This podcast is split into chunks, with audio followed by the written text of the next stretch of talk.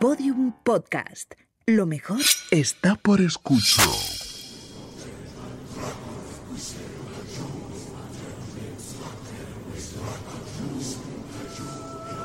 Elena, en el país de los horrores. Con Elena Merino en Podium Podcast.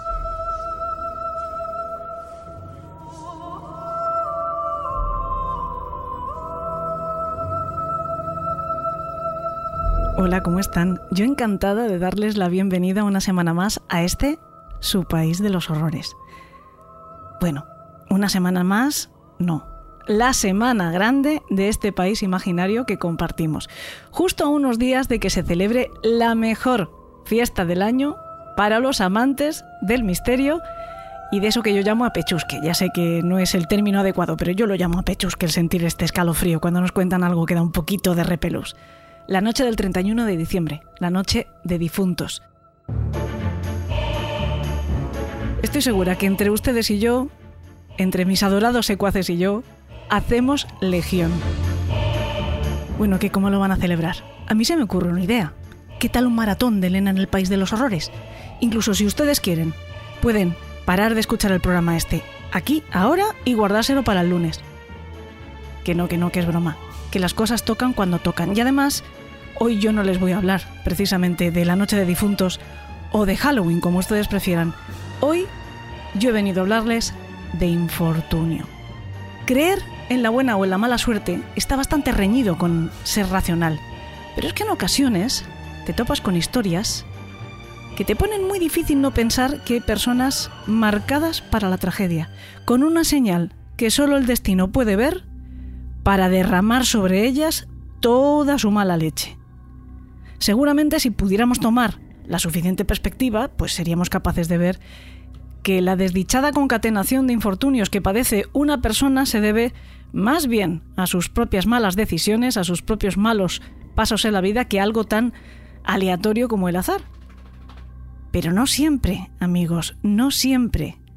Hay desgracias con esa mala costumbre que tienen de no venir nunca solas, que uno no se busca y que sin embargo le tocan.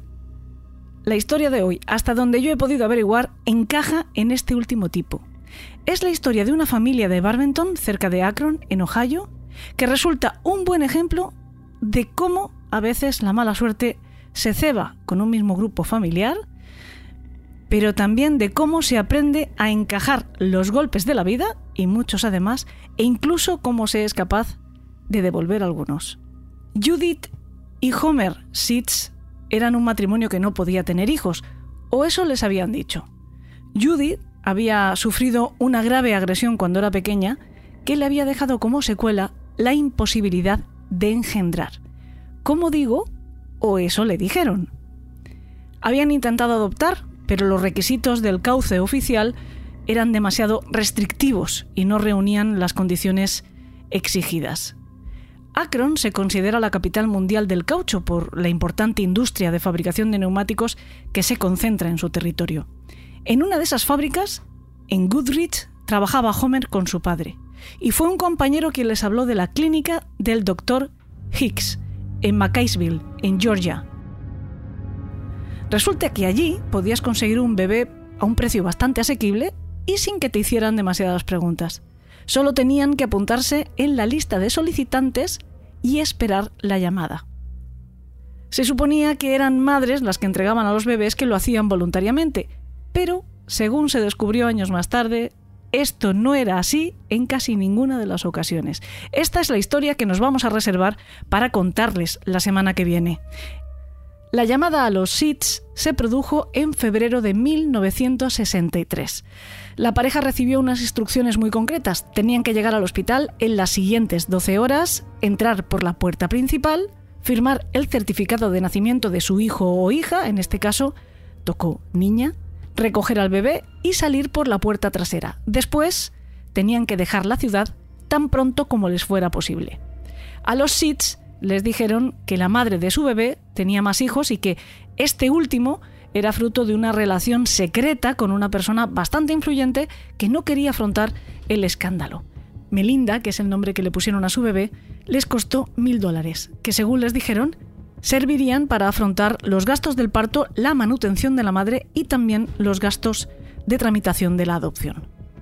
Melinda creció feliz los siguientes siete años. Ella era una niña pelirroja, así que Judy se teñía el pelo de ese mismo color para que la niña no se sintiera diferente a ellos.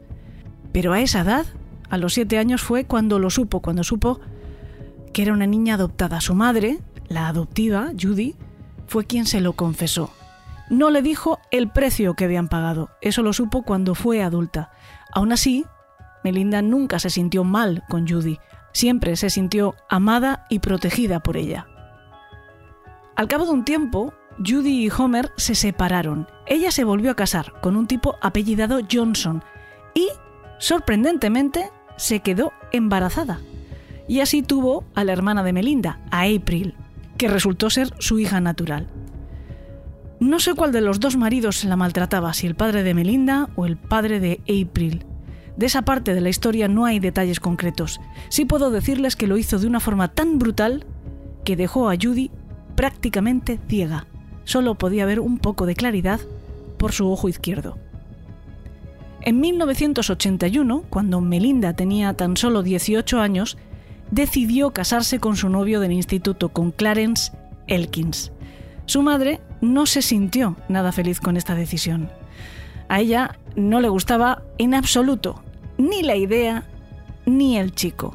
Siempre advertía a sus hijas, no viváis como yo vivo, y temía que ese fuera a ser el futuro que le aguardaba a Melinda.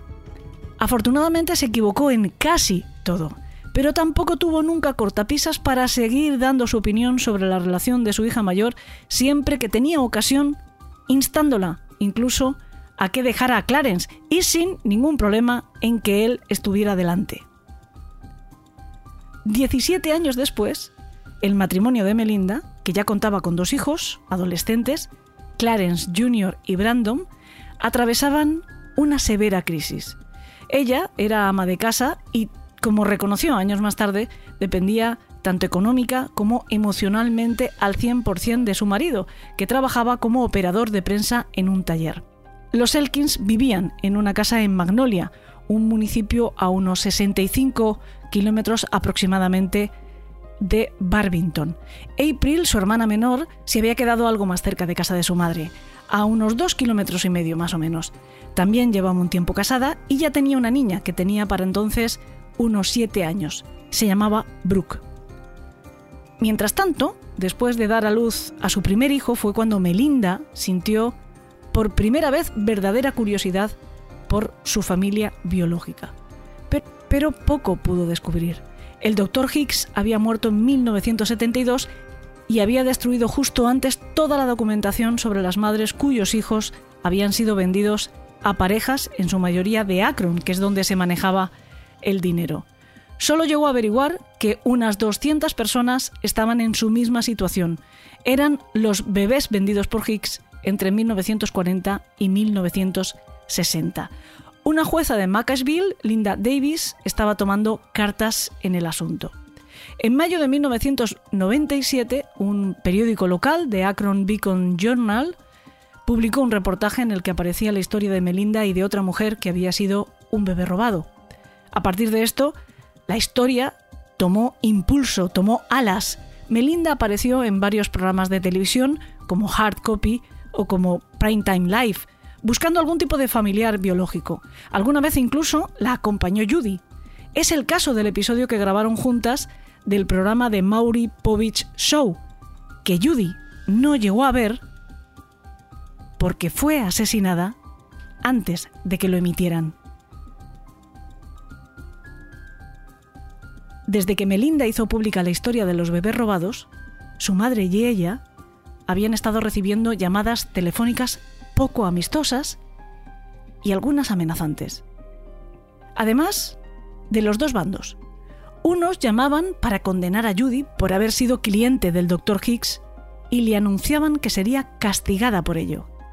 Otros, sin embargo, llamaban amenazándola por haber tirado de la manta.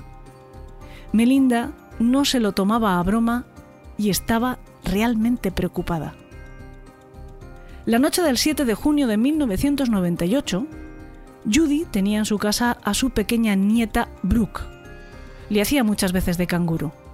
En aquella ocasión, la niña había ido al cumpleaños de un primo e iba a pasar la noche en casa de su abuela. Solo había un dormitorio en aquella diminuta casita, así que Brooke siempre se quedaba con la cama y Judy se quedaba con el sofá del salón. Juntas vieron en la tele el concurso favorito de la abuela y después se fueron a dormir. A eso de las dos y media de la madrugada, unos ruidos que venían de la cocina despertaron a la pequeña. Además de los ruidos, escuchó enseguida los gritos de su abuela. Fue corriendo en su auxilio, pero se encontró que había un hombre blandiendo algo en la mano. Brooke, recordemos que tenía siete años, se asustó muchísimo y volvió corriendo a la habitación. Se metió en la cama e hizo lo que todos los niños cuando están aterrorizados. Nada tan ingenuo como taparse hasta la cabeza con las sábanas. Luego se quedó muy quieta esperando que aquel intruso no la hubiera visto y, la creyera dormida. No fue así. Entró como un tornado en el dormitorio, descubrió a Brooke y la golpeó con fuerza. La niña perdió el conocimiento. Sobre las seis de la mañana se despertó. Estaba herida, dolorida, estaba cubierta de sangre. Bajó a buscar a Judy y descubrió su cuerpo junto al sofá. Estaba muerta. La pequeña buscó el teléfono. Era uno de esos inalámbricos que se recarga en una base de sobremesa.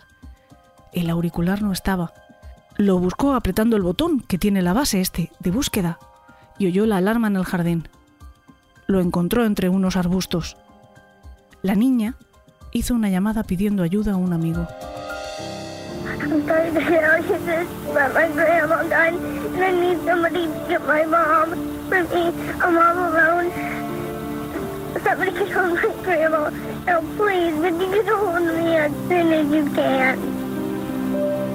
I'm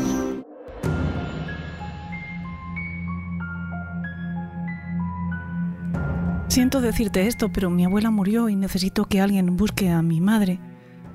Estoy sola. Alguien mató a mi abuela. Ahora, por favor, ¿podrías ponerte en contacto conmigo tan pronto como puedas? Adiós. Más o menos eso es lo que dice la llamada que acabamos de escuchar. Por cierto, que este audio lo hemos extractado del episodio dedicado al caso del programa Murder She Solved. Brooke hizo esta llamada, pero no tuvo suerte. Como, como han escuchado, tuvo que dejar el mensaje en un contestador automático. Entonces, decidió ir ella misma en busca de ayuda. Caminó hasta casa de los vecinos y llamó a la puerta. Le abrió Tonia Brasiel. La pequeña, que estaba llena de magulladuras, estaba herida, con el pijama lleno de sangre, le explicó a la mujer lo que pudo. Le dijo que habían asesinado a su abuela y que por favor la llevara con su madre. La respuesta de Tonia fue de lo más sorprendente, aunque con todo lo ocurrido y lo que está por venir, nadie repararía en ello hasta años después. Esta mujer, que acababa de escuchar a una niña de 7 años contar algo tan atroz, a una niña de 7 años, claramente herida, que estaba sangrando, que estaba manchada, le respondió que esperara fuera, en el porche, que ella estaba preparando el desayuno a sus propios hijos y que no podía entrar. Brooke tuvo que esperar 45 minutos hasta que esta vecina de su abuela la llevó en coche hasta casa de sus padres. La niña estaba en shock, como no podía ser de otra manera. Cuando la recibieron sus padres, solo pudo decir que el hombre que había matado a su abuela y que la había atacado a ella sonaba igual que su tío Clarence. Tony además ratificó que eso mismo le había dicho Brooke mientras la llevaba hasta allí. Su padre fue inmediatamente hasta el lugar del crimen y encontró efectivamente a su suegra muerta. Fue él en ese momento quien dio aviso a la policía. Okay, sir, just calm down. My mother-in-law has been stabbed. She's laying here on the floor. She's dead. la niña fue ingresada y examinada en el Akron Hospital. Supieron que, además de golpeada y estrangulada, había sido violada. Tenía un pequeño corte en el cuello. Por suerte, había perdido el conocimiento casi al comienzo de la agresión. Su atacante posiblemente la había dado por muerta y había huido de la escena. Prácticamente lo mismo había hecho con su abuela, solo que a ella, además, la sodomizó con algún objeto. La golpeó tan salvajemente que le había roto la nariz, la mandíbula, la clavícula y el cráneo. Después la estranguló y en este caso sí se aseguró de matarla. A Brooke le tomaron declaración en el hospital, la policía y los servicios sociales, y volvió a señalar a su tío Clarence como autor de aquel ataque. Poco después, una patrulla de la policía estaba en la puerta de Melinda en Magnolia, a 65 kilómetros de allí. Melinda se enteraba al mismo tiempo de que su madre había sido asesinada, de que su sobrina había sido gravemente atacada y de que su marido iba a ser detenido como presunto perpetrador. Por más que ella insistió en que aquello era imposible porque Clarence Elkins no se había movido de casa esa noche, nada pudo impedir que se lo llevaran y que no volviera a casa por los siguientes siete años. El juicio tuvo lugar un año después, en mayo de 1999. Melinda declaró que su marido y ella habían tenido una pequeña discusión y que él había salido de casa hasta eso de las dos y media de la madrugada. Había estado tomando copas en un bar hasta esa hora. Sus amigos lo corroboraron. Al regresar, se había ido a dormir. Hacía tiempo que el matrimonio no compartía cama, no dormían juntos. Pero además esa noche Melinda la pasó, casi toda despierta, en el sofá de la sala, pendiente de uno de sus hijos porque estaba enfermo. La tesis del fiscal, sin embargo, era que mientras ella dormía, Elkins había vuelto a salir, había conducido 65 kilómetros hasta Barbenton, había violado, golpeado y estrangulado hasta la muerte a su suegra, luego había atacado a su sobrina de 7 años para volver a conducir de vuelta a otros 65 kilómetros e irse a la cama. Todo esto sin que nadie en su casa se diera cuenta.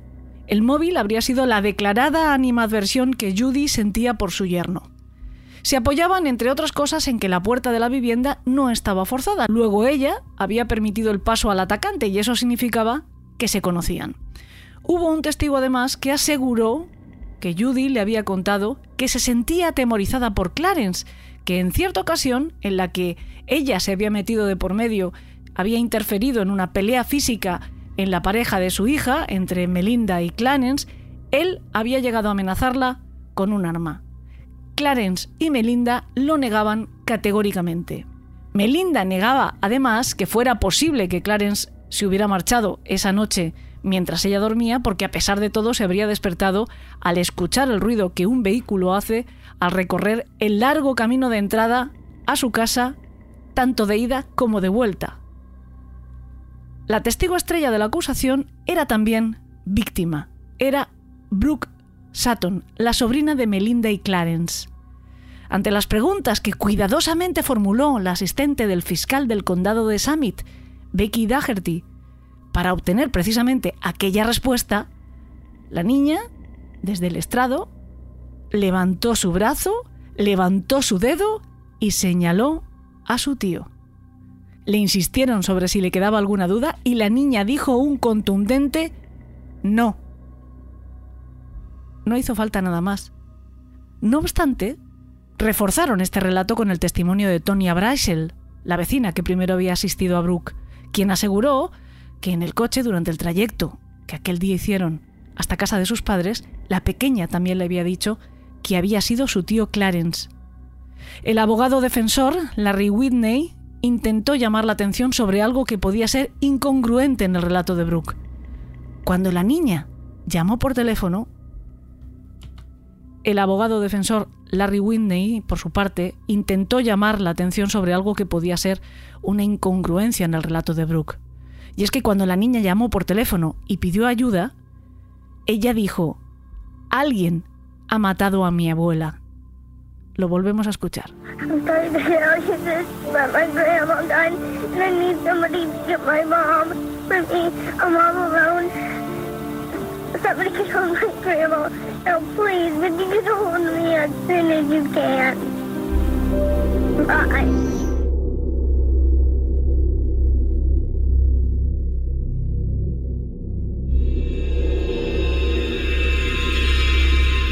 Whitney señaló que si tan segura estaba Brooke de que había sido su tío Clarence, no se habría referido a él como alguien. Además, llevó a declarar a una amiga de la familia que ese mismo día había hablado con la pequeña y que ella le había dicho que no estaba segura de haber visto al hombre que la había atacado. Para este abogado, la memoria de la niña había sido inducida. Alguien le había metido en la cabeza que el hombre terrible que había visto era su tío Clarence. El juicio duró tres semanas. La deliberación del jurado, solo una jornada. Declararon a Clarence Elkins culpable de todos los cargos. Asesinato, intento de asesinato agravado, dos cargos por violación y una por agresión criminal. Se jugaba la vida porque parte de estos delitos en Ohio se castigan con la pena capital, pero, por suerte, solo fue sentenciado a dos cadenas perpetuas, sin posibilidad de revisión hasta 2054. Yo creo que cualquiera en las circunstancias en las que se encontró Melinda en ese momento se habría venido abajo en plena vorágine por averiguar quiénes eran sus padres biológicos, asimilando el hecho de que había sido un bebé robado y traficado, y recibiendo amenazas además por hacerlo público, violan y asesinan a su madre de una forma brutal. Violan y agreden salvajemente a su pequeña sobrina de siete años. Acusan a su marido del crimen que, según su absoluta convicción, no lo había cometido y le condenan de por vida a la cárcel, sin pruebas físicas, basándose únicamente en el relato de una niña de 7 años traumatizada por lo que había sufrido y también por lo que había visto, que indudablemente tenía que ser poco porque estuvo inconsciente la mayor parte del ataque. Toda su familia le dio la espalda porque consideraban que estaba del lado del criminal dejaron de tratarla de forma radical. Y sin embargo ella se sintió abatida, pero no acabada. Más bien al contrario, se sintió espoleada para resolver ella misma el caso, hacer justicia verdadera a su madre y sobrina, exonerar a su marido y meter entre rejas al verdadero asesino. Ahí es nada el objetivo que se marcó.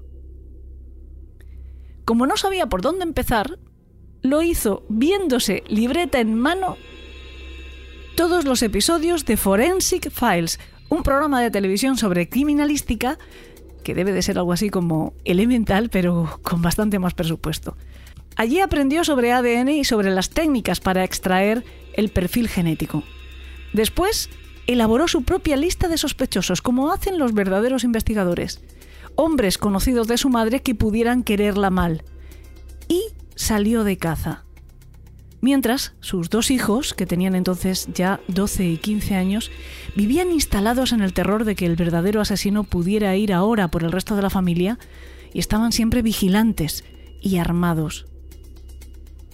Melinda se utilizaba a sí misma de cebo, se arreglaba, salía a los bares a buscar a aquellos hombres que estaban en su lista coqueteaba con ellos y en el tonteo les acariciaba el pelo y procuraba llevarse algún cabello con raíz en la mano, o le robaba el botellín que hubieran estado bebiendo, o una colilla de cigarro. El caso es que fue coleccionando muestras de ADN que iba guardando en el congelador de su propia casa. Lo que haría con ello después aún no tenía ni idea.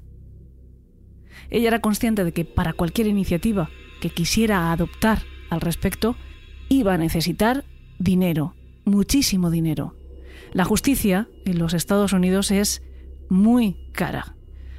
Pidió ayuda a los parientes de Clarence y consiguió reunir unos 100.000 dólares. En su búsqueda por un camino a seguir, por una posible guía que le ayudara a ver realizado ese objetivo de resolver el asesinato de su madre, Melinda contactó por mail con una ONG llamada Truth in Justice, verdad en la justicia más o menos. Les expuso su caso y ellos le recomendaron que contactara con Martin Jant de Columbus, un ex periodista de investigación reconvertido en detective privado, especializado precisamente en revertir condenas injustas y autor del libro Presumed Guilty When Innocent People Are Wrongly Convicted. Mm, algo así como presunto culpable cuando la gente inocente es injustamente condenada. Básicamente lo que hace es reinvestigar casos de condenados a partir de una pésima instrucción judicial. En ese momento ya había conseguido con éxito sacar a seis inocentes de la cárcel. Amparado por la ley de libertad de información, consiguió de la policía todo el expediente y del juzgado la transcripción del juicio.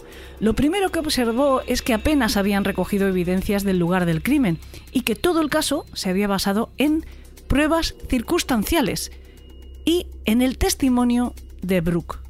Sin embargo, en el informe sobre el escenario del crimen aparecía reseñada una huella dactilar impresa en sangre sobre el marco de la puerta, así que presentó una nueva solicitud de registro sobre su identificación.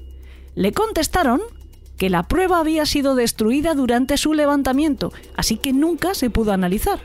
Además, nunca se habían analizado los dos vellos púbicos encontrados en el cuerpo de Judy ni las células de piel que había bajo sus uñas, ni otros restos biológicos de la escena del crimen. Después, hizo que Melinda la acompañara hasta la casa de su madre donde había sucedido todo. Con ojo forense tenían que buscar cualquier cosa que hubiera podido escapárseles a los policías. Pues bien, entre los arbustos del jardín, por donde la niña precisamente había encontrado tirado el teléfono, hallaron un sargento de los utilizados en bricolaje, en marquetería, para fijar una superficie contra otra de estos de hierro de considerables dimensiones. ¿Podría haber sido un arma utilizada durante la agresión? Nunca lo sabrían porque nunca se analizó. Además, hicieron otro macabro descubrimiento. La familia de Judy nunca supo qué había sido de su gato. Pensaron que seguramente se habría escapado durante el ataque. Sin embargo, el detective Jant y Melinda lo encontraron, encontraron su esqueleto. Estaba semienterrado en el mismo lugar y además tenía una guirnalda de luces de Navidad alrededor del cuello. ¿Pudo el asesino haber hecho aquello también? Según sacaba en conclusión Jant, esto hablaría de un particular sadismo en el perfil del asesino, algo que, para él, contrastaría mucho con el móvil del crimen esgrimido por Fiscalía, que señalaba que se trataba de un simple ajuste de cuentas entre un hombre y su suegra metijona. El siguiente paso para Jant fue convencer a Melinda de que volviera a ponerse en contacto con su hermana, después de tres años sin hablarse. La iban a necesitar. Sin previo aviso se presentaron en su puerta. Y por suerte, Melinda no fue despedida con cajas destempladas, sino más bien al contrario. April la recibió con un caluroso abrazo. La había echado muchísimo de menos. Hablaron también con Brooke, que ya tenía nueve años, y les confesó que nunca había tenido claro que el agresor fuera Clarence, que no sabe muy bien cómo pensó eso que ya quiso mostrar su duda desde el principio y que así lo expresó tanto a los policías como a los asistentes sociales en el hospital y al fiscal después, pero que todos insistían en que se mostrase segura de sí misma y sintió miedo de defraudarles. Sus dudas se habían hecho mucho más patentes recientemente cuando había visto una foto de su tío Clarence y se dio cuenta que tenía los ojos azules, pero su agresor los tenía marrones, de eso sí que estaba completamente segura. También les explicó que casi no recordaba nada de aquel trance, prácticamente nada de su agresión y absolutamente nada del trayecto entre casa de la vecina de su abuela, Tonia, y la de sus padres. No podía saber si alguien le había mencionado a su tío y por eso aquella idea se había instalado en su cabeza. Jant empezaba a tener bastante para plantear que se ordenara un nuevo juicio, pero aún aportarían algo más. Un amigo de Judy hizo llegar a Melinda un vídeo doméstico de una boda a la que había asistido su madre. Se veía a Judy bailando con un chico bastante más joven que ella. Lo conocían de vista, Recordaban que Judy les había dicho que en un par de ocasiones al menos le había hecho proposiciones románticas y que ella lo había rechazado de plano porque le parecía muy inapropiado por la diferencia de edad, nada más y nada menos que 30 años. Se llamaba Royal Rush, tenía 29 años y trabajaba en una fábrica, y además vivía en el mismo vecindario de Judy. En el vídeo del funeral también aparecía, y se podía apreciar con bastante claridad que ese día tenía la cara llena de rasguños. Fueron a hablar con él. Durante la entrevista lo notaron muy nervioso. Tenía antecedentes por desorden público. Le pidieron que se dejara hacer un análisis de ADN y él se negó. Lo siguiente que hizo Melinda, por consejo de Jant, fue contratar a una nueva abogada defensora, a Elizabeth Kelly. Ella aconsejó a la familia llevar a Brooke a un hipnólogo para que consiguiera aclarar sus recuerdos. Sirvió para que estuviera segura de esculpar a su tío y también para que señalara a Rush en su lugar. Kelly grabó su nuevo testimonio en un vídeo y con todo ello armó un buen argumentario que adjuntar a una doble petición. Por un lado, pedían un nuevo juicio dado que la sentencia se había apoyado en un testigo que ahora se retractaba de lo que había dicho. Y por otro lado, se solicitaba una orden para analizar los restos biológicos aparecidos en la escena del crimen y compararlos con una muestra extraída de Clarence y otra de Rush. Y sin embargo, el juez John Adams negó ambas. Dijo que la nueva palabra de Brooke era poco fiable porque podía haber estado influenciada por su familia, especialmente si había sido sometida a hipnosis. Digamos que Adams protegía su propia actuación y la de los fiscales en el caso original, pero al mismo tiempo le estaba cerrando cualquier salida a Elkins.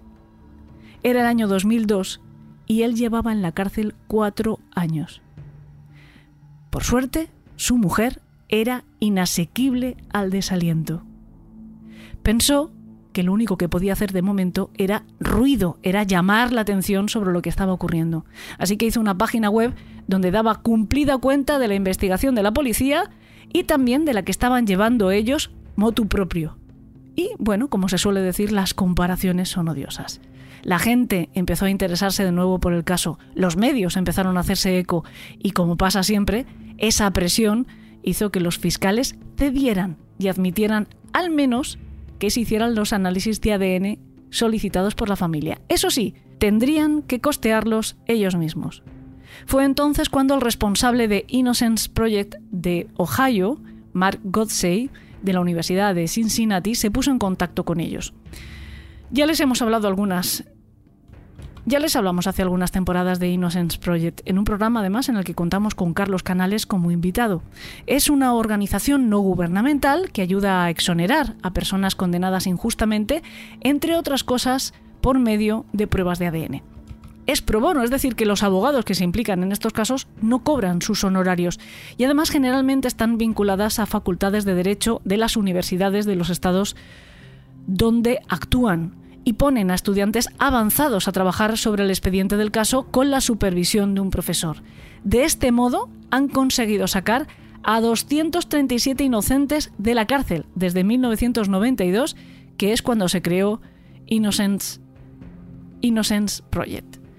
Pues bien, Godsey puso a dos estudiantes a ocuparse exclusivamente de buscar recovecos para conseguir una revisión de este caso por parte de los tribunales. Consiguieron además que un laboratorio de Texas hiciera las pruebas de ADN por la mitad de su precio, es decir, 25.000 dólares. Las pruebas que se realizaron fueron las ISTR de las muestras recogidas del escenario y las compararon también con muestras de Elkins.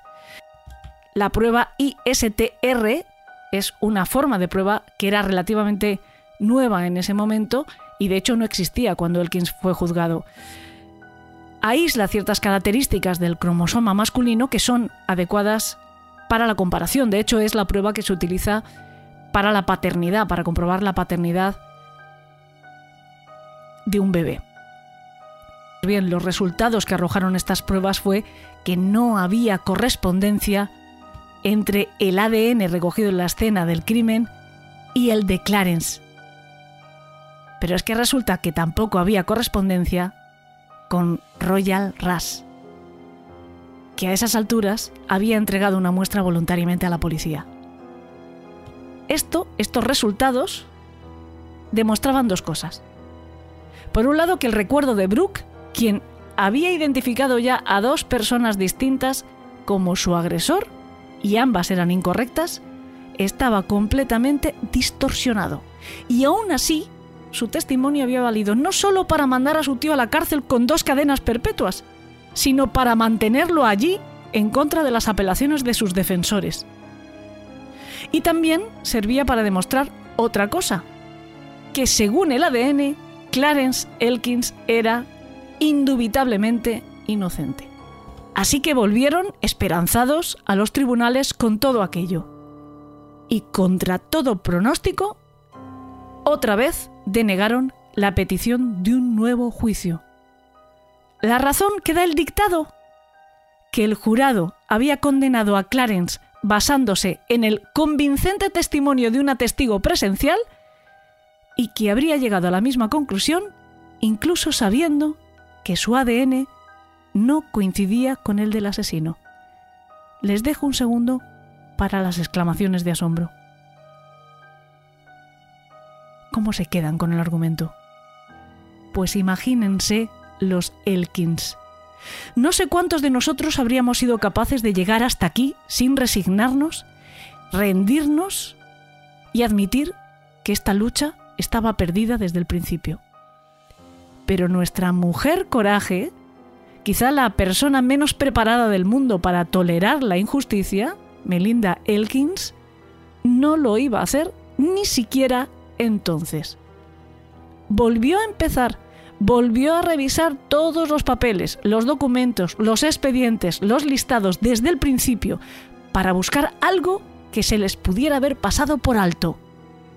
Y allí, entre todo aquello, estaba guardado un recorte de periódico porque aparecía el nombre de una actriz secundaria de todo aquel drama, el de la vecina que atendió a Brooke por primera vez. Tonia Breisel. El artículo hablaba sobre la detención de su marido, Earl Eugene Mann, acusado de la violación mantenida en el tiempo de sus tres hijas, cuando eran menores de 10 años. A la perspicaz Melinda se le encendió en ese momento una bombilla. Buscó el historial de penales de este hombre y se encontró que tenía antecedentes precisamente por agredir a ancianos y a niños. Se enteró también de que el día en el que su madre fue asesinada, Earlman se había escapado del centro de rehabilitación donde estaba ingresado y había vuelto a casa, es decir, que estaba muy cerca de su madre el día que se produjo el crimen. Además, por fin Melinda reparó en lo que nadie había reparado hasta ese momento, el extraño comportamiento de Tonia cuando una herida y ensangrentada Brooke llamó a su puerta y le dijo que la habían atacado y habían asesinado a su abuela. No la recibió. No la dejó pasar a su casa. No la atendió, no le dispensó unos primeros auxilios, no vio cómo se encontraba. No llamó a la policía. No fue a casa de Judy a comprobar si la niña se equivocaba y su abuela seguía con vida y necesitaba ayuda. Solo la llevó a casa de sus padres 45 minutos después. ¿Estaría escondiendo a su marido dentro de la casa? En Melinda resurgió la esperanza. No se preocupó en ese momento en absoluto de la nueva odisea que se planteaba ante sí para demostrar que ese era el hombre. Para Melinda, lo de superar obstáculos ya hemos visto que no era un obstáculo supo que Mann estaba en el correccional de Mansfield en espera de juicio, casualmente la misma cárcel en la que estaba su marido. Decidió que era imprescindible conseguir una muestra biológica para sacar la huella genética. Su ingeniosa ocurrencia fue escribirle fingiendo querer ser su amiga por correspondencia e incluso adjuntarle un sobre vacío para facilitarle, para que le resultara más cómodo responderle. Eso sí, el sobre era de los engomados por el borde que hay que lamer para cerrar. Pero no funcionó. Mann nunca respondió. Entonces fue a ver a su marido para encomendarle la misión de conseguir cualquier cosa en la que Mann hubiera podido dejar su ADN. Clarence lo conocía y también le temía. Cuando su mujer le dijo quién era, comprendió por qué aquel tipo, en cierta ocasión, se le había acercado, le había tendido la mano y le había dicho, te respeto, sé que eres inocente. Claro, nadie mejor que el asesino de Judy podía saber que Clarence no lo había hecho. El hombre se armó de valor, buscó la ocasión y la encontró en una colilla humeante que Mann dejó en un cenicero vacío. Elkins la guardó durante 15 días en una Biblia antes de enviarla por correo confidencial a su abogada. Clarence actuó justo a tiempo, porque un par de días después de conseguir el cigarro con la saliva de Mann, este se metió en una pelea carcelaria y fue enviado a otro centro. Si hubiera dudado un poco más, habría perdido su oportunidad y por lo tanto su libertad de por vida. Enviaron la muestra al laboratorio forense 48 horas y poco después tenían la respuesta. Era un contundente match. El perfil genético de Earl Mann era idéntico al hallado en el escenario del crimen. Earl Mann era el asesino de Judy Johnson y el agresor de su nieta Brooke Sutton. El equipo de la defensa de Elkins actuó con muchísima prudencia esta vez. Viendo que todo el aparato judicial del condado de Summit estaba claramente en contra de reconocer su pésima actuación en este caso, llevaron los resultados directamente al fiscal del estado Jim Petro, quien, por un lado, pidió que se consiguiera de su expediente las muestras oficiales, por decirlo así, de ADN de Mann, de las que era depositario el Estado como lo es de toda la población reclusa. Además, realizaron una investigación propia de todo el asunto para formalizarlo y darle mayor peso. Esto les llevó unas seis semanas. Después, en un hecho completamente inusual, compareció públicamente en rueda de prensa para defender la inocencia de Clarence y criticar la postura de los fiscales locales y presionarles para la inmediata excarcelación de un inocente. Bueno, todavía se resistieron unos días, pero al final, el tesón. La investigación concienzuda de Melinda Elkins, de esta víctima subsidiaria de un sistema poco garantista, consiguió lo que pareciese que jueces y fiscales hubieran intentado por todos los medios que fuera imposible, que su esposo recobrara su libertad. Faltaban 10 días para Navidad. Era diciembre de 2005. Todavía pasarían años antes de que se acusara oficialmente a Earl Mann de los cargos por los que Clarence Elkins había pasado siete años en prisión. Los Elkins se enteraron además de que en 1999, antes de que Clarence tuviera que sentarse ante un jurado, Mann había sido arrestado por la policía de Barbenton por conducir borracho. Lo que llamó la atención de la gente que lo detuvo, y así lo hizo constar en un memorándum que envió a los detectives que estaban a cargo de la investigación del asesinato de Judy Johnson, era que el tipo le preguntase si le había detenido por ese crimen. Esta declaración nunca fue revelada a la defensa de Clarence Elkin. Aunque Tonya sospechaba que había sido su marido, que la noche del crimen volvió a casa con arañazos y magulladuras, y que fue quien le ordenó que no abriera la puerta a Brooke, le encubrió. Y sin embargo, nunca se presentaron cargos contra ella.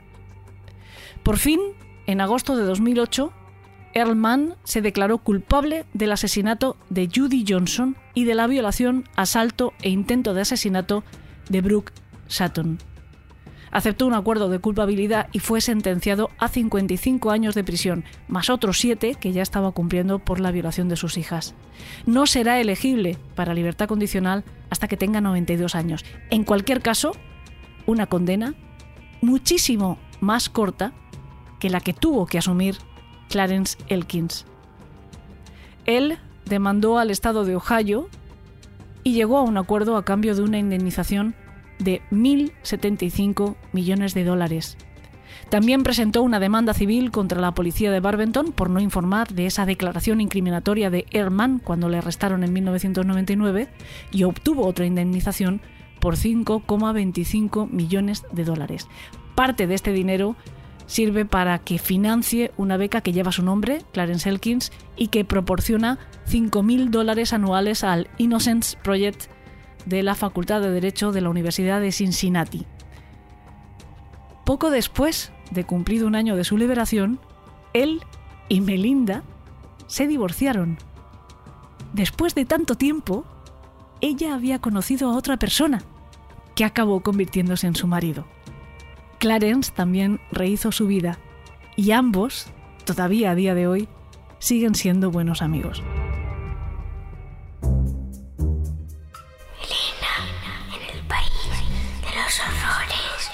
Con Elena Merino en Podium Podcast. Y hablando de buenos amigos, y aunque sea un cambio muy radical de tercio, me encanta saludar en este momento del programa a Salvador La Roca. Buenos amigos casi de milagro, diríamos, ¿eh? Hola, ¿qué tal? Muy bien. Bueno, buenos amigos, eh, no sé, cuando decías que íbamos a saludar a un amigo, digo, no sé, a ver quién va a ser, ¿no? Porque ya Tiene una explicación. Casi. Sí, tiene una explicación lo de esta, esta, no sé, este pesimismo mío, porque hoy venimos a hablar de algo por lo que nos hemos jugado tú y yo, los buenas, las buenas relaciones, y es elemental. Ha sido un parto muy duro, pero estamos muy orgullosos y queríamos eh, pues presentarlo como Dios manda, que el otro día hicimos un post, es verdad que ya ha tenido una buena acogida, que muchos amigos han celebrado que por fin se pueda ver el video podcast de Elena en el País de los Horrores, llamado Elemental, en todos los dispositivos, que es mucho más sencillo que antes, pero todavía no habíamos eh, tenido nuestro momento de comentarlo con los secuaces. Sí, la verdad, eh, dices tú que ha sido como un parto, pero ha sido como un parto en Nigeria, porque lo, hicimos a 45 grados casi, el, porque solamente grabábamos los fines de semana, que era cuando más calor hacía, y en, en, tu estudio que tiene el techo metálico, y aquello era como poner caracoles dentro de una olla, pero bueno. Dilo todo, y además estábamos, estamos, eh, yo estoy en Alicante, vosotros en Valencia y veníais hasta aquí eh, con estas condiciones que acabas de describir. Éramos caracoles que iban a morir a Alicante. Sí, bueno, como medida de acción, eh, además en un momento tan malo energético como este, tuvimos que poner aire acondicionado, pero bueno, pues lo podíamos usar cuando lo podíamos usar precisamente por la conciencia ecológica, ¿no? Esa que es la sí, diferencia de, que, de que ahora estemos aquí, porque si no llegas a poner aire acondicionado no estaríamos grabando esto. Eso sí, hemos eliminado un montón de toxinas. ¿eh? Era plató, sauna y un poco de todo. Yo recuerdo eh, una de las condiciones imprescindibles que puso uno de los miembros del equipo de los imprescindibles, somos cuatro, eh, cualquiera puede prescindir de alguno, no porque sean útiles, porque vaya panda de vaya panda, sino porque es que son cuatro, somos cuatro. no, ahora en serio. Pues uno de nuestros queridos muchachos, de los jóvenes, el equipo está dividido entre los senior y los junior, pues uno de los junior puso un solo requisito imprescindible. Uno diría, un buen sueldo para poderme no sé, comprar algo bonito para pagar la hipoteca. No. Sí, una chuche para el cine. Pidió. Mira, ahí está uno de los protagonistas de Elemental queriendo destacar también. El que, el que solo duerme. El que solo duerme. Pues pidió que estuviera montada la piscina. Héctor dijo: Yo voy a grabar, no tengo problema, tantas veces como queráis, pero sí me garantizáis de que hay piscina para meterse al remojo. Cuando acaben las sesiones. Es que había día que acabábamos a, las 2 de la mañana y a esa hora nos dábamos un remojón porque es el rato mejor, más fresquito de todo el día. Sí. Bueno, vamos a contar un poco que además de que ya está en multidispositivos, estrenamos la segunda temporada. En esta segunda temporada, pues el cambio más importante yo creo que es que me acompañan mis chicos de verdad, me acompañan haciendo todo tipo de labores, como hicieron en la primera temporada, pero además les ha tocado ponerse a ratitos delante de la cámara. Sobre todo tú, porque hemos rescatado para Elemental ese caso que nos fascinó en su día y al que dedicamos también una serie spin-off en podcast, en audio solo, que es el de Dalia Negra. Y bueno, pues era yo creo que, que necesario e imprescindible que tú estuvieras conmigo para contarlo, porque controlas perfectamente este caso y me ayudaste en su momento también eh, haciendo pues gran parte, mm, por no decir la mayoría de la investigación, ¿no? Bueno, y, la verdad, necesitabas un ayudante guapo. y no tenía otro más eh, a mano. Eh, y, so- y no, no había nadie más, o sea. No había nadie más. Y necesitabas un dibujante para que te hiciera el monigote en una ocasión, y en fin, que al final, al final tuve que enfundarme el, el uniforme de poli de los años 50 y ala, ale, ahí a lucir palmito a mis años. Es verdad que todos hemos sido un poco hombres y mujer orquesta, porque también los chicos, la parte junior del equipo, que son Víctor y Héctor, que, que Dios mío, la de cantidad de, de trabajo que han hecho y la cantidad de apuros que nos han eh, sacado y la cantidad de tensiones que han liberado con, con su humor, que yo creo que es lo que más mm, nosotros apreciamos, ¿verdad? De lo hemos que más tenido, hemos tenido mucha suerte de, de que sean Mm. ellos y que sean así, porque con otra gente yo creo que no hubiéramos podido. No, no, porque la prisa, la urgencia, los medios, el- la ambición que también tenemos nosotros, el calor, todo eso, pues es verdad que ha hecho que haya tensiones de vez en cuando y bueno, pues gracias a que estaban ellos dos, que son dos panes benditos, pues mm, hemos sacado adelante el proyecto sin, sin mayor eh, problema y de hecho con, con muy buenos momentos y con risas y disfrutando bastante. Decía que ellos dos también se han tenido que poner delante de la cámara y han hecho un montón de cosas más, porque son cámaras detrás también. Son operarios Bueno, de cámara. Han, han hecho de todo, o sea, Son- todos hemos hecho de todo aquí. Exacto, son operarios de sonido. Son los editores del vídeo, porque Víctor, en un tiempo récord además, ha editado todo el trabajo. Además ha hecho que yo quiero que la disfruten nuestros secuaces una carátula, no sé si dice carátula, yo me sale carátula todo el tiempo, pero Cabecera, yo cabecera. que es más bien cabecera, efectivamente. Una cabecera chulísima, chulísima.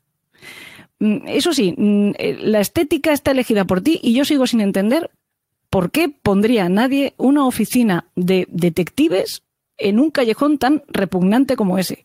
A ver, eso Yo no fue lo una, todavía. una convicción a la que llegamos nosotros porque yo he sido el diseñador de, de todo el tema gráfico que, que veis y, y llegamos a la conclusión de que un sitio tan chulo, con unos profesionales tan buenos, tenían que estar en un sitio realmente cutre. Además, con la sequía que había en España, en ese callejón siempre llueve y hace mal tiempo y, y tenía que ser como un poco tirado. Y, y la verdad es que nos pareció divertido hacerlo así cutre porque además el software que tenemos pues tampoco era muy la leche. O sea, teníamos Oye, sí, ha dado un buen programas. resultado.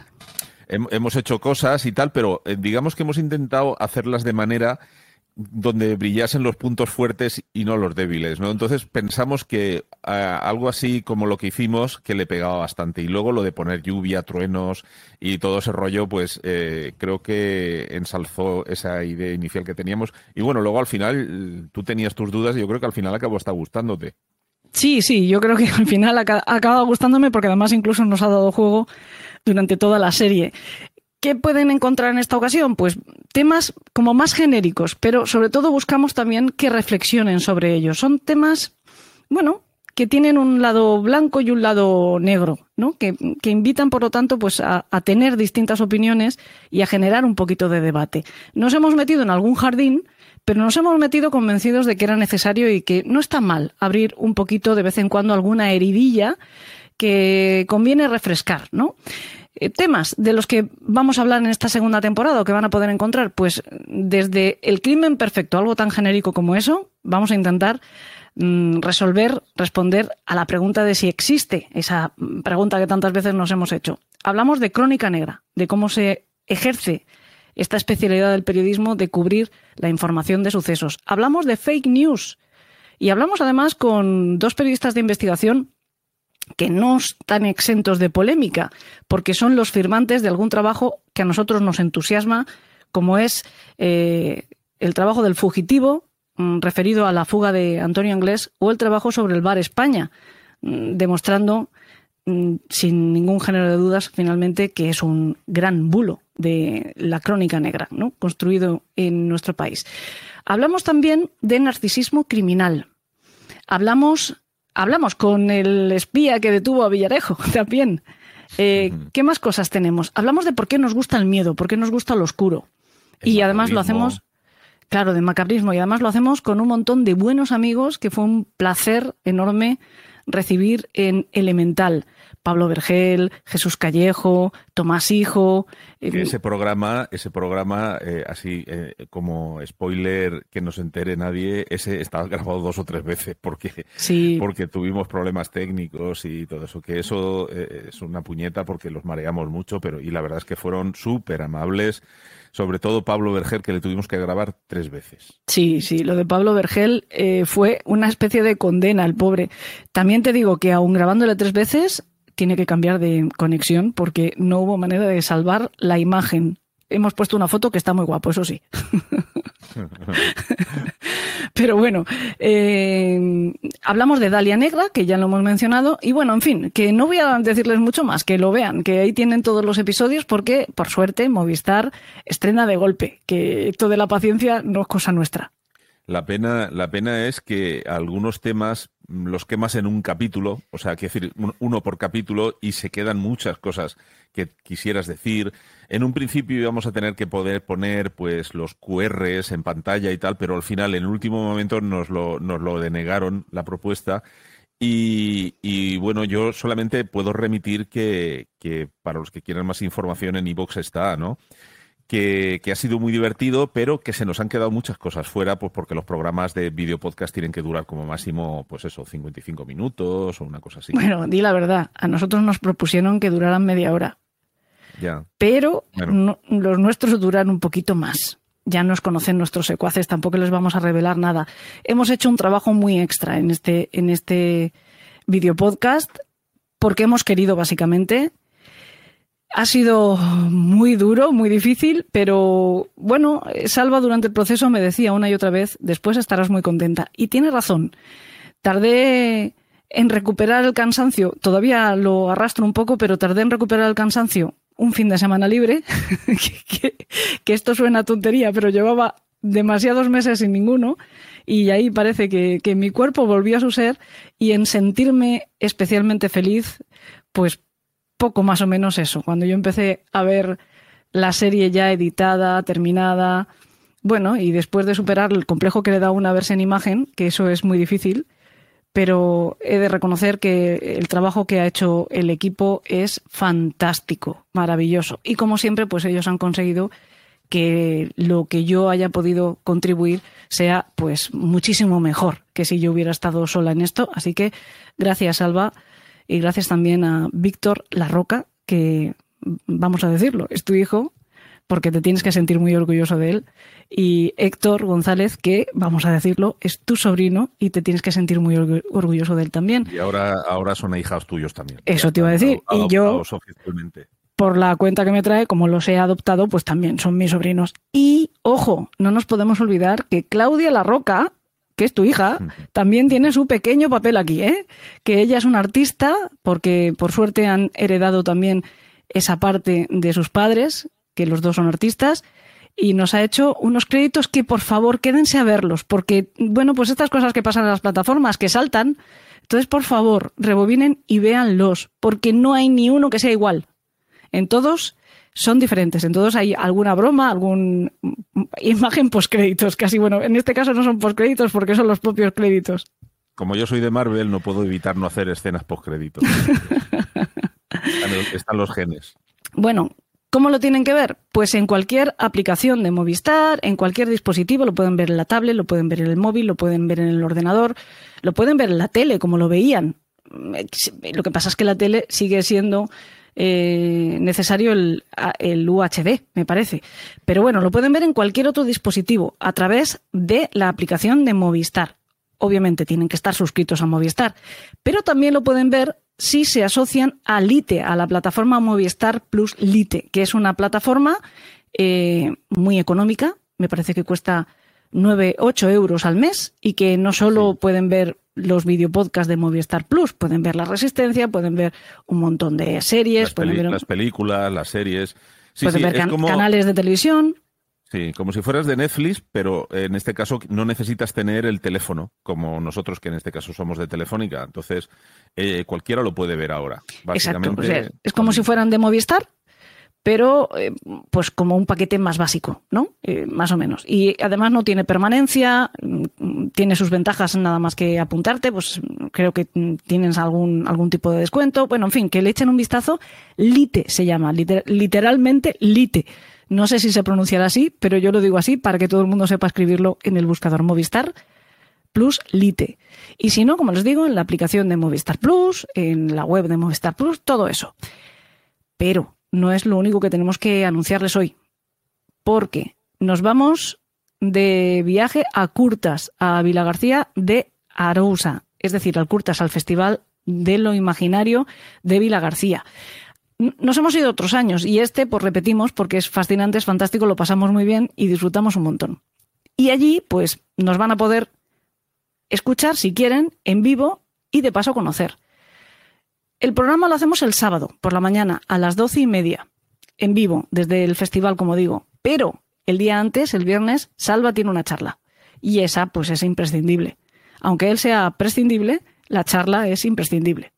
Ya soy prescindible hasta en mi casa. Todo el mundo ha adoptado con gratitud ese, ese sinónimo, Sí, ¿no? adjetivo o lo que sea. Oye, pero tú puedes contar algo de lo que nos vas a decir, porque estoy hablando yo sola. No, bueno, eh, de lo que os voy a decir en- allí en, Villa García, bueno, eh, la mayoría de vosotros sabéis que yo soy dibujante de cómics y durante pues un año y medio o algo así está dibujando la serie de cómics de Alien. Y, y bueno, me, creo que me quieren preguntar algo sobre eso o que dé una charla sobre eso. Y bueno, eh, yo soy el protagonista del TV o luego algo tendré que contar. Es verdad que eh, vuelves a ser tú el, el que conduce toda la trama. A ver, es que eso tiene explicaciones y es que como me piden tantos derechos de imagen por todo, no puedes y tienes que dibujarlo de una manera realista, al, al único al que no, no me va a discutir los derechos de imagen voy a ser yo mismo. Entonces, como encima tenía que ser un marine de cincuenta y pico años el protagonista, pues, y yo tengo esta pinta de, de campanilla que Dios me ha dado, pues eh, me puse yo de marine y oye, a, a correr. Vamos, que hoy has venido a hablarnos de, de que eres el prota de Elemental y de, y de Alien y de todo. Luego, luego te dice Pereira que tienes narcisismo. Mm, Ah, háztelo ver. eh, nada, Pereira ya ajustaremos cuentas. Es que Pereira también está en Elemental. Lo digo porque Es yo sé que también tiene muchos fans entre nuestros secuaces. Y es mi archienemigo. Y es su archienemigo. No digamos nada más, si es que lo tienen que ver. También tenemos fichaje nuevo a Calabacita, Alistair alias Calabacita, que es el nuevo becario de la serie. Está Margarita, bueno, que hay un montón de gente, tenemos ya todo un universo elemental.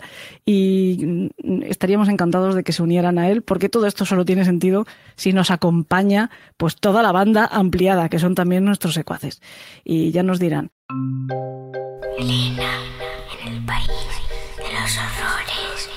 Con Elena Merino en Podium Podcast. Hay ahora una serie en Netflix que me voy a permitir recomendarles porque a mí me está encantando, aunque aún estoy por acabarla. Pero es que me ha tocado particularmente la fibra porque aparece algo que me recuerda muchísimo a mi club de los marineros muertos original. Se llama precisamente el Club de la Medianoche. Quizá un nombre más apropiado para una reunión de amigos que se cuentan historias de terror que el Club de los Marineros Muertos. Pero los protas tienen más o menos la misma edad que teníamos los miembros originales de mi club cuando lo fundamos. Levantan actas de las reuniones como hacíamos nosotros y hasta lo hacen en el mismo tipo de cuaderno.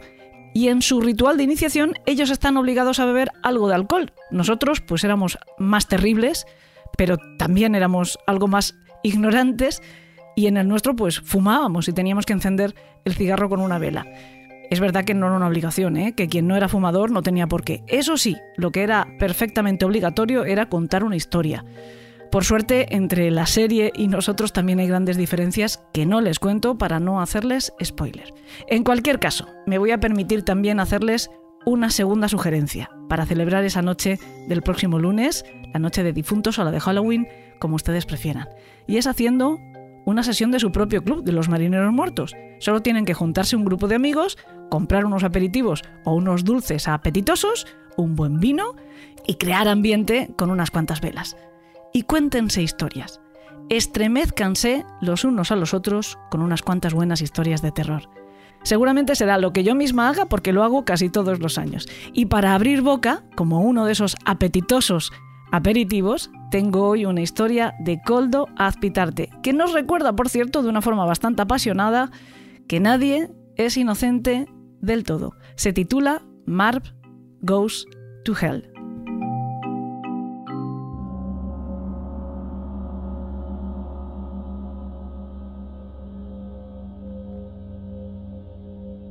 Marv estaba sentado en la silla eléctrica como si fuera Conan en el trono de Aquilonia. Los arneses de cuero que lo mantenían atado al enorme sillón de madera parecían más quincalla de un heavy trasnochado que sujeciones reales. Y la placa metálica en su cabeza, con los dos electrodos a punto de cerrar el mortal circuito, lucían como una corona en su testa pelada. El rostro de Marv estaba poseído por una furia infernal, y el cura que debiera haberle proporcionado su último consuelo lo observaba aterrado desde una de las esquinas del cuartucho en el que iban a proceder a su ejecución.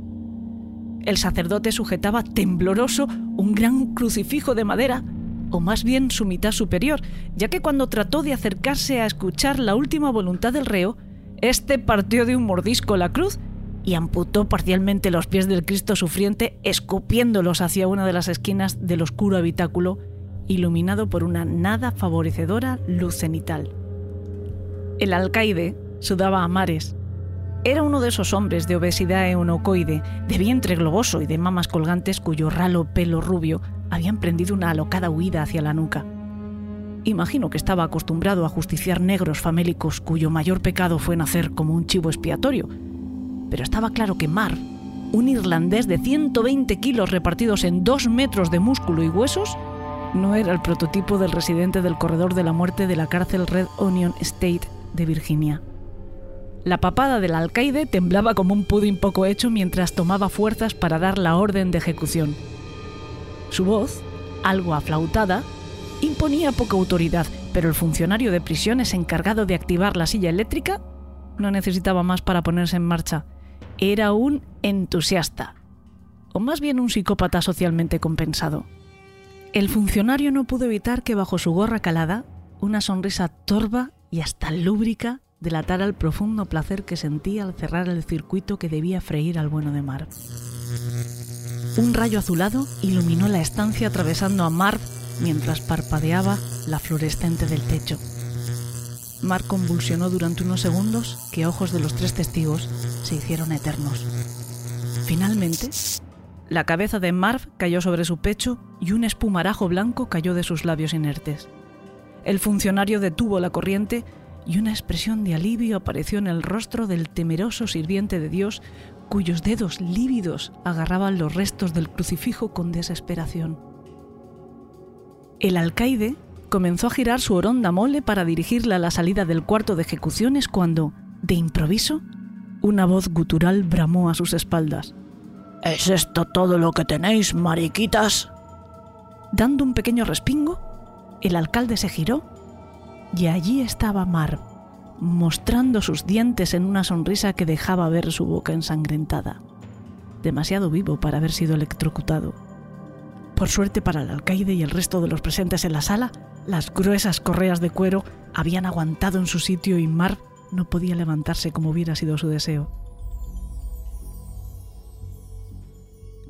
Por un segundo, el rostro de Marv adquirió una expresión casi de súplica mientras susurraba. Padre, usted sabe que yo no maté a Nancy, ¿verdad? El sacerdote se pegó aún más contra la pared mientras el alcalde gritaba ¡Fríelo, Bullock! Bullock empezó a activar de nuevo la carga de la silla eléctrica. Un zumbido letal se apoderó de la estancia mientras los cables que conectaban la máquina a la cabeza de Marv empezaban a chisporrotear pequeños destellos azulados. ¿Sabes, Marv? gritó Bullock. Nancy suplicó que parara. Se meó encima mientras rompía su bonita mandíbula. Casi me agradeció que le volara la tapa de los sesos. ¡Cállate, Bullock! ¡Y termina de una vez! gritó el alcaide con su poco autoritaria voz. Esta vez, la descarga fue más intensa. La fluorescente estalló y un desagradable olor a torrezno invadió la estancia. La luz auxiliar de emergencia iluminaba la sala amarillenta y mortecina y dotaba la escena de una ambientación sumamente adecuada. Mar abrió los ojos. Ya no estaba en la cárcel. Vestía un traje blanco inmaculado y estaba en mitad de un prado de hierba que parecía no tener fin.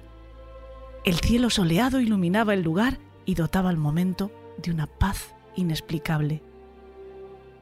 Un hombre de complexión atlética y algo más alto que Mar se encaminaba hacia él, deslizándose entre las numerosas flores de aquel idílico prado.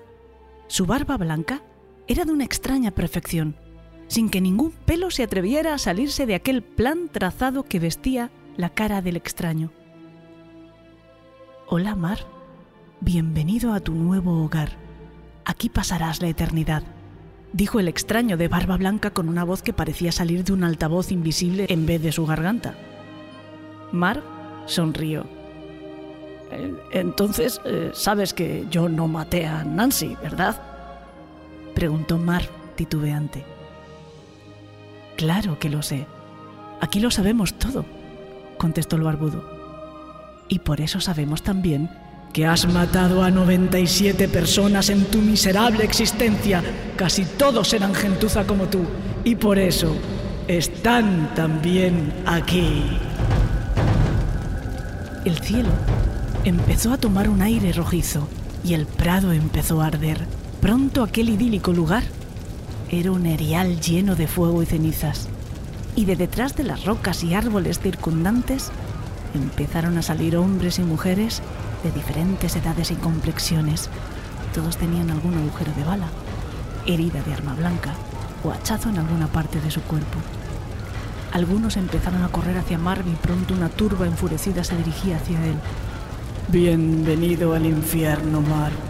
Te esperábamos desde hace mucho, dijo Lucifer, a la vez que soltaba una sonora carcajada.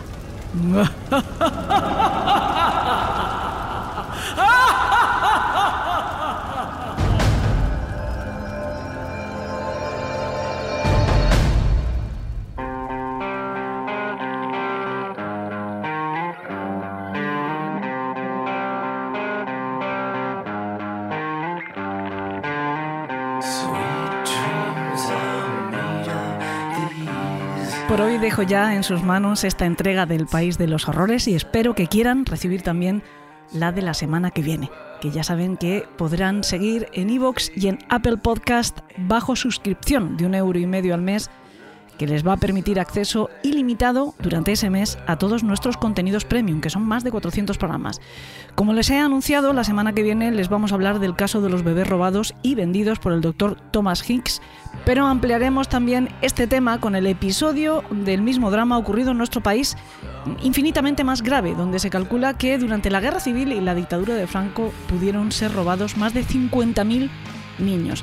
Recuerden además que estaremos este próximo sábado 29 de octubre haciendo el programa en vivo, versión unplugged, desde el Festival Curtas de Vila García de Arousa y que sería un placer que nos acompañaran, como ha sido un placer que lo hayan hecho hoy. Hasta la semana que viene y que tengan dulces sueños.